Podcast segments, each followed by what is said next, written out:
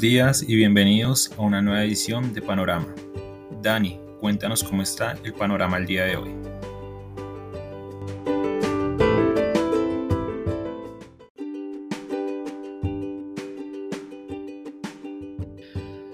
Muy buenos días a los seguidores del podcast Panorama de Global Securities. Hoy, panorama despejado, valorizaciones generalizadas en los mercados accionarios y en Colombia, la noticia del día, una segunda operación de adquisición que lanzó el grupo Gilinski, seguramente en compañía de sus socios de Abu Dhabi, para, en esta ocasión, adquirir hasta el 31.68% de acciones de Grupo Sura. Son las acciones ordinarias que son las que dan derechos políticos, no las preferenciales.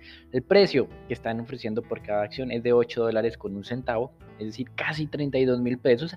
Ayer la acción de Grupo Sura estaba cerrando alrededor de los 25 mil, por lo tanto, esto simplemente nos confirma esa percepción que tenemos nosotros y que tiene el mercado de que hay muchas acciones, la mayoría, por decirlo así, del mercado colombiano cuyos precios están anormalmente bajos o más bien son muy atractivas para los inversionistas que están interesados en ingresar al país. Es la segunda amenaza que tiene el grupo empresarial antioqueño en menos de un mes. Recuerden que la primera OPA que se anunció fue la de Grupo Nutresa, la cual está en proceso de recibir las intenciones de venta por parte de los actuales propietarios. Em, esto sin duda es la reconfiguración empresarial más importante que se está produciendo en Colombia desde más o menos los 80, cuando se creó lo que en su momento fue denominado el Sindicato Antioqueño y que posteriormente cambió su nombre a Grupo Empresarial Antioqueño. Ni siquiera la adquisición de Bavaria por parte de SIB Miller generó tanta expectativa, ni tampoco generaría tantos cambios estructurales dentro del aparato industrial colombiano. Con respecto a los mercados internacionales, la reiteración ayer de Powell sorprendente de que se debe acelerar el retiro del estímulo monetario generó un impacto negativo en el mercado accionario en los Estados Unidos que esperaban que con este tema de la nueva variante Omicron la Fed fuera un poco más eh, moderada en ese retiro. Recuerden que lo que ocurrió durante el mes de octubre y gran parte de noviembre es que el mercado aceleró sus expectativas de incremento de tasas de la Reserva Federal, del Banco de Inglaterra y también obviamente de la reducción de las compras de títulos. Y con la información del viernes de una nueva variante, algunos esperanzaron en que se pueda dilatar estos momentos de retiro de los estímulos. Pues no.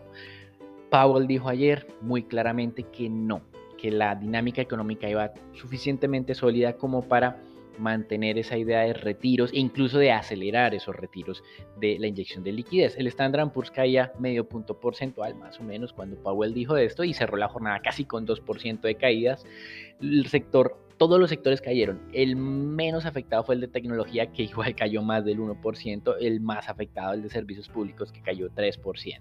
Europa no se quedó atrás, cayó 0.9%, pero hoy Europa sube lo que perdió ayer un poco más, el 1.1%, y los futuros del Standard Poor's muestran una recuperación no total de la caída de ayer, pero sí muy fuerte del 1.2%, lo cual nuevamente muestra que las caídas para los inversionistas durante todo este año 2021 son para comprarlas.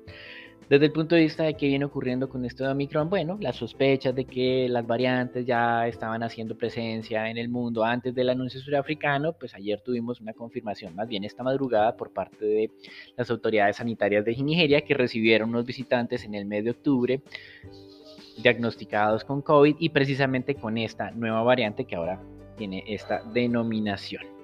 Con respecto al mercado de visas, el dólar ayer se fortaleció luego de lo que Powell dijo. Em, el índice de XY venía descendiendo por esa acumulación de posiciones alcistas del dólar que ya los especuladores están desmontando, estaban tomando utilidades. Ese índice de XY ayer estaba descendiendo de 95.6 a 94.6. Sin embargo, em, eso se revirtió muy rápidamente. Em, y nuevamente estamos en ese nivel alto de 95.6. Hoy abre eh, en un nivel intermedio, eh, moderando un poco esas ganancias del día de ayer del dólar. Entonces estas declaraciones de Powell sin duda fortalecieron la moneda porque esperaban una aproximación un poco más mesurada y precavida de la Reserva Federal a lo que podría ocurrir con esta variante Delta. Recuerden que hay dos efectos que le interesa al mercado. ¿Cuál es el efecto de la variante Omicron, que digo, sobre el crecimiento? Sin duda será algo a la baja, pero no se sabe qué tanto y si ese magnitud sea razonablemente significativa para cambiar el rumbo de la Fed. Y segundo, su impacto en inflación. Por un lado, pues todos han dicho que es ambiguo porque se incrementan los cuellos de botella, presión alcista, pero se afecta la demanda, presión bajista. Desde nuestro punto de vista, la demanda en esta ocasión no va a recibir el apoyo que tuvo al comienzo de la pandemia con tanta asistencia fiscal. Por lo tanto, nuestra visión es que tal vez em, la demanda sí caiga eh, con base en este tema Omicron, pero tampoco sabemos qué tanto. Así que esa ambigüedad se va a mantener y por eso fue llamativo que la Fed fuera tan vehemente a través de su cabeza, del presidente de la entidad, Jerome Powell, afirmando que sí, como sea, hay que acelerar el retiro de los estímulos. El mercado petrolero, bueno, ayer el petróleo está cayendo muy fuertemente, otra vez eh, casi el 5% en la jornada de ayer. Hoy recupera la mitad más o menos de esas pérdidas, pero pues el mercado sigue pendiente de qué va a hacer la OPEP. Goldman Sachs por un lado dice, venga, esta caída nuevamente se está yendo o se está exagerando porque equivale a más de 7 millones de barriles de pérdida de demanda de combustibles y dice esto de Omicron no va a tener un impacto tan grande como eso. Y por otro lado, Deutsche Bank dice, no, tal vez eh, las caídas todavía no son suficientes y podría llevarnos a los 60 dólares el barril o incluso menos. Nuestra postura está más alineada con el tema de Goldman Sachs. Recuerden que cuando inició este proceso de... Mm, de la pandemia, la demanda cayó más o menos unos 8 millones de barriles día en promedio. Y ya poco a poco nos hemos aproximado hacia esos 100 millones de barriles nuevamente. 7 millones de barriles implica casi devolvernos a los inicios de la pandemia, algo que nosotros no creemos que vaya a ocurrir, así que estamos más alineados con la visión de Goldman Sachs que con la de Deutsche Bank, sin obviamente desconocer que la decisión de mañana de la OPEP genera mucha incertidumbre. Insistimos, la OPEP viene haciendo incrementos mensuales o en cada mes más bien de 400 mil barriles día de producción. Con este tema de em, la nueva variante, potencial afectación en la demanda, como estamos viendo restricciones a los eh, visitantes internacionales, eso sin duda afecta de manera directa la demanda de combustibles Em, pues afecta la dinámica del mercado, pero em, no sabemos si la OPEP mañana, que es la reunión del comité de ministros de la entidad, decida mantener los incrementos de 400 mil barriles, reducirlos a 200 mil, no hacer incrementos más bien, o incluso reversar parte de los incrementos que se realizaron entre agosto y diciembre. Esta es la gran incertidumbre y veremos el mercado va a mantener cierta inestabilidad hasta que mañana nos digan qué van a hacer. En renta fija, bueno, eh, creo que lo más interesante, más, más que describir nuevamente lo que dijo Powell el día de ayer, eh, es que también hizo un ajuste a su mensaje. Le preguntaron sobre si todavía era conveniente calificar las presiones inflacionarias como transitorias y él dijo que para evitar malos entendidos, porque transitorio puede significar una cosa para una persona y otra cosa para otra, lo más conveniente era eliminar ese adjetivo dentro de eh, la descripción de la Reserva Federal sobre esa situación en la inflación. Esto básicamente es una forma diplomática de decir que se cometió un error. Estos precios han sido más persistentes o estas presiones han sido más persistentes y generalizadas de lo pensado. Por eso se entiende también por qué Powell insistió en la necesidad de iniciar el proceso del retiro de los estímulos monetarios cuanto antes e incluso de acelerarlos más bien. Desde el punto de vista de impacto en el mercado es llamativo que solo sean las tasas de corto plazo de tesoro las que se hayan visto afectadas. Las tasas de tesoro a 10 años siguen por debajo del 1,50%, 1.5%, lo cual consideramos que es un nivel muy bajo a pesar del surgimiento de esta nueva variante. Em, nuestra expectativa es que la economía estadounidense continúe siendo muy sólida en los próximos trimestres, por lo menos desde el punto de vista dinámica, es decir, la necesidad de retirar el estímulo está ahí no ha cambiado. Hasta aquí el reporte internacional, lo dejamos con Sharon, con Santiago y con Juan Pablo para que nos cuenten cómo eh, va evolucionando el mercado colombiano y qué eh, pensamiento y conclusiones tienen acerca de esta nueva em, propuesta de adquisición lanzada sobre una de las principales compañías del grupo empresarial antioqueño. Eso es todo por ahora, lo dejamos con el Departamento de Estrategia de Global Securities.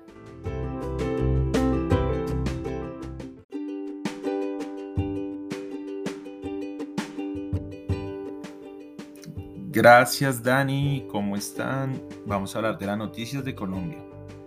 Para comenzar, el día de ayer se conoció por parte del DANI que la tasa de desempleo para el mes de octubre de 2021 se ubicó en 11,8%. Este dato representa una disminución de 2,9 puntos porcentuales frente al mismo periodo de 2020, cuando la tasa de desempleo fue de 14,7%, así como también cuando se compara con el mes anterior de este año, septiembre, se observa una disminución de 0,03 puntos porcentuales, ya que la tasa en el noveno mes del año fue de 12,1%. De acuerdo a la entidad, en el mes de octubre de 2021, la población ocupada sumaba 854 mil nuevas personas para llegar a un total de 22 millones, mientras que la población desocupada cayó en 695 mil durante este mes para llegar a un total de 2,95 millones de personas desempleadas en el país. Adicionalmente, de acuerdo con la misma entidad, al observar el comportamiento en las 13 ciudades principales, la tasa de desempleo se ubicó en 12,13% durante octubre de 2021, lo que representa una disminución en 4,5 puntos porcentuales frente al mismo periodo de 2020, cuando la tasa se ubicó en 16,8%. De esta manera, en octubre de 2021, 607 mil personas se sumaron a la fuerza laboral, mientras que la desocupada cayó en 529 mil y la inactiva aumentó en 173 mil. En el informe, se demuestra que por sectores los que más sumaron empleos en el total nacional fueron las actividades profesionales, las científicas y técnicas e industriales manufactureras. De las tres actividades que mide el DANE en el mercado laboral, tres informaron eliminación de puestos de trabajo, actividades artísticas, información y las actividades inmobiliarias. Sobre estos resultados, Juan Daniel Oviedo, director del DANE, dijo que con los resultados del décimo mes del año se siguen sentando las bases para que el país pueda tener niveles de empleabilidad más parecidos a los de antes de la pandemia. Por otra parte, la IAN dio a conocer que la unidad de valor tributario VT en Colombia será de 38.004 pesos aplicable en 2022. De acuerdo con la información oficial, el aumento se calculó con la variación acumulada del índice de precios al consumidor para ingresos medios entre el 1 de octubre de 2020 y el 1 de octubre de 2021 que fue de 4,67%. Por otra parte, el día de hoy se conoció que Ecuador y Colombia pospusieron la apertura de su frontera común terrestre que estaba planteada para este miércoles 1 de diciembre con exigencia de carne de vacunación contra el COVID-19 al 15 de diciembre considerando la situación actual que atraviesa el mundo por la nueva variante Omicron.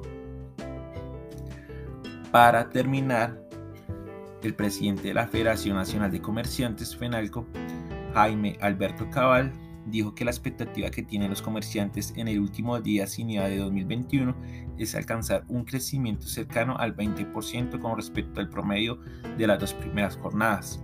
Hay que recordar que de acuerdo a las cifras oficiales de la DIAN, el acumulado de las dos primeras jornadas sin IVA va en 20,22 millones de pesos. Bueno Santiago, cuéntanos cómo está el panorama el día de hoy de renta variable.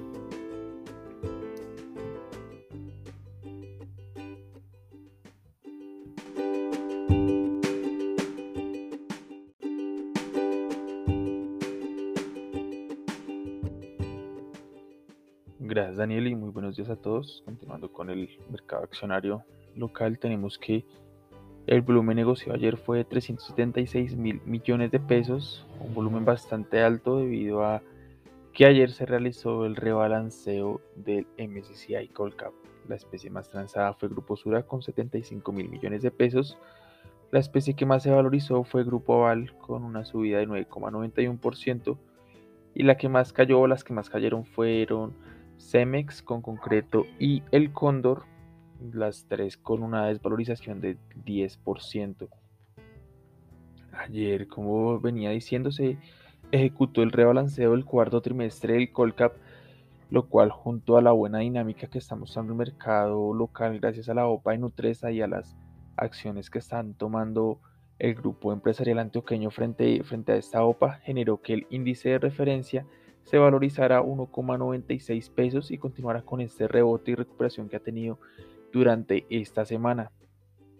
En noticias tenemos que el grupo Gilinski realizó nuevamente una oferta pública de adquisición, esta vez por las acciones de Grupo Sura, donde el precio por cada acción fue de, eh, la oferta que se hizo es de 8 dólares, 8 dólares con un centavo y busca adquirir una cantidad mínima de 25,34% y una cantidad máxima de 31,68% de la participación total de las acciones ordinarias de Grupo Sura.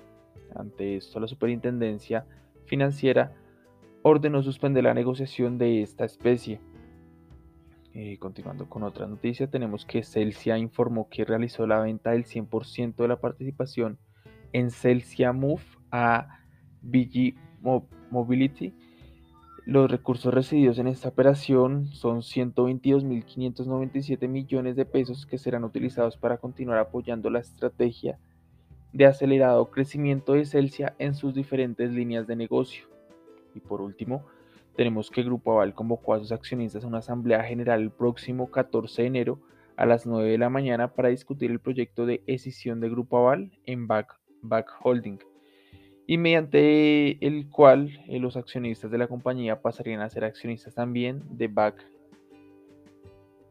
Ya para finalizar, ayer reportó resultados financieros Banco de Bogotá. Estos fueron eh, bastante positivos, donde se mostró o llegaron a un ingreso neto de intereses después de provisiones de 1,58 billones de pesos, aumentando un 80,8% frente, frente al tercer trimestre de 2020 y un 18% frente al segundo trimestre de este año.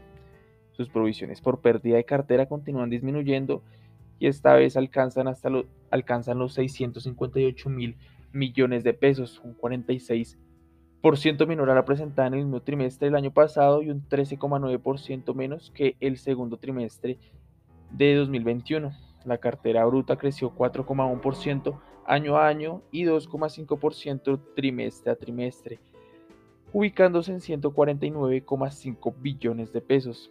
Ya por último, la utilidad neta fue de 709 mil millones de pesos, creciendo en 33,8% anualmente y disminuyendo 17,8% trimestralmente. Esta caída eh, trimestral obedece a, un mayor gasto en los impuestos diferidos, eso a causa de la reforma tributaria en Colombia. Eh, por último, el margen neto de interés fue de 5,1%, el, el ROE o rendimiento sobre el patrimonio fue de 12,5% y el ROA, rendimiento sobre los activos, fue de 1,4%. Y estos tres indicadores de rendimiento mantienen estables frente al trimestre anterior. Esto es todo por el panorama accionario. Y los dejo con Charon y con Juan Pablo. Que tengan un excelente día.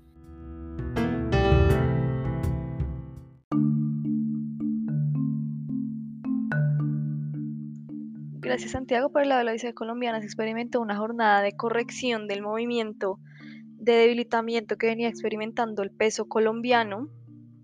La tasa de cambio cerró 40 pesos por debajo del cierre del día lunes en 3.995 pesos y una vez más entonces representando un cierre por debajo de esos 4 mil pesos, que es un nivel psicológico bastante fuerte para la divisa.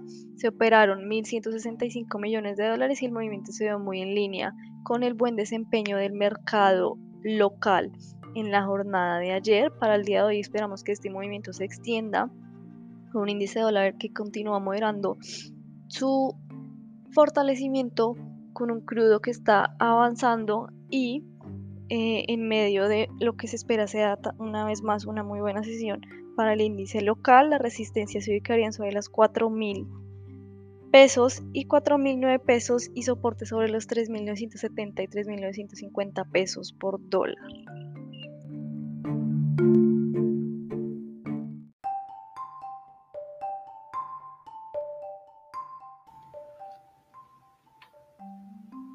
Buenos días. En la sección de renta fija, respecto a la jornada anterior, el comportamiento de la curva de deuda pública presentó un descanso en las continuas desvalorizaciones. En particular, durante la jornada del martes, la curva TES en tasa fija presentó una valorización cercana a los 10 puntos básicos en promedio. Toda la curva presentó una disminución en su tasa, especialmente los bonos con vencimiento en 2024 con una caída de 21 puntos básicos. La demanda provino principalmente de agentes locales. Por su parte, los TSNVR siguieron el comportamiento de los test tasa fija y presentaron una valorización de 5.6 puntos básicos en promedio. Los bonos con vencimiento en 2023 fueron aquellos con una mayor caída de la tasa en cerca de 9.6 puntos básicos. Durante la jornada de ayer, la Nación subastó títulos de tesorería TES de corto plazo, los TSO, en el mercado local denominados en pesos con vencimiento el 6 de septiembre de 2022 por un monto de 266 mil millones de pesos.